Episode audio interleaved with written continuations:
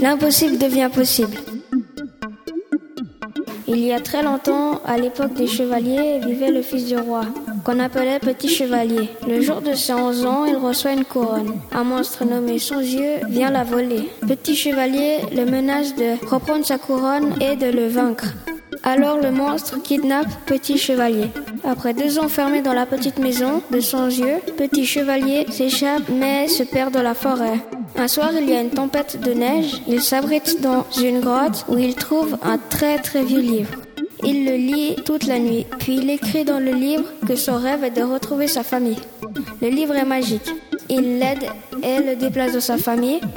Tout le monde est joyeux. Le roi organise une grande fête avec les royaumes voisins. La fête est merveilleuse. Des feux d'artifice éclairent le ciel et des immenses bonbons sont offerts. Une semaine plus tard, son yeux retrouve le château et vole le livre et tous les trésors du château.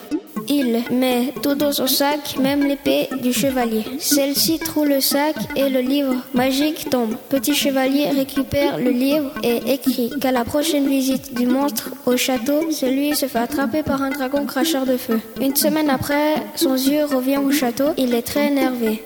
Il fait des gros yeux de tous ses yeux et saute sur place. Un dragon rouge immense l'attend et lui brûle les yeux et les fesses. Son taille saute dans le lac où il se fait manger par les crocodiles.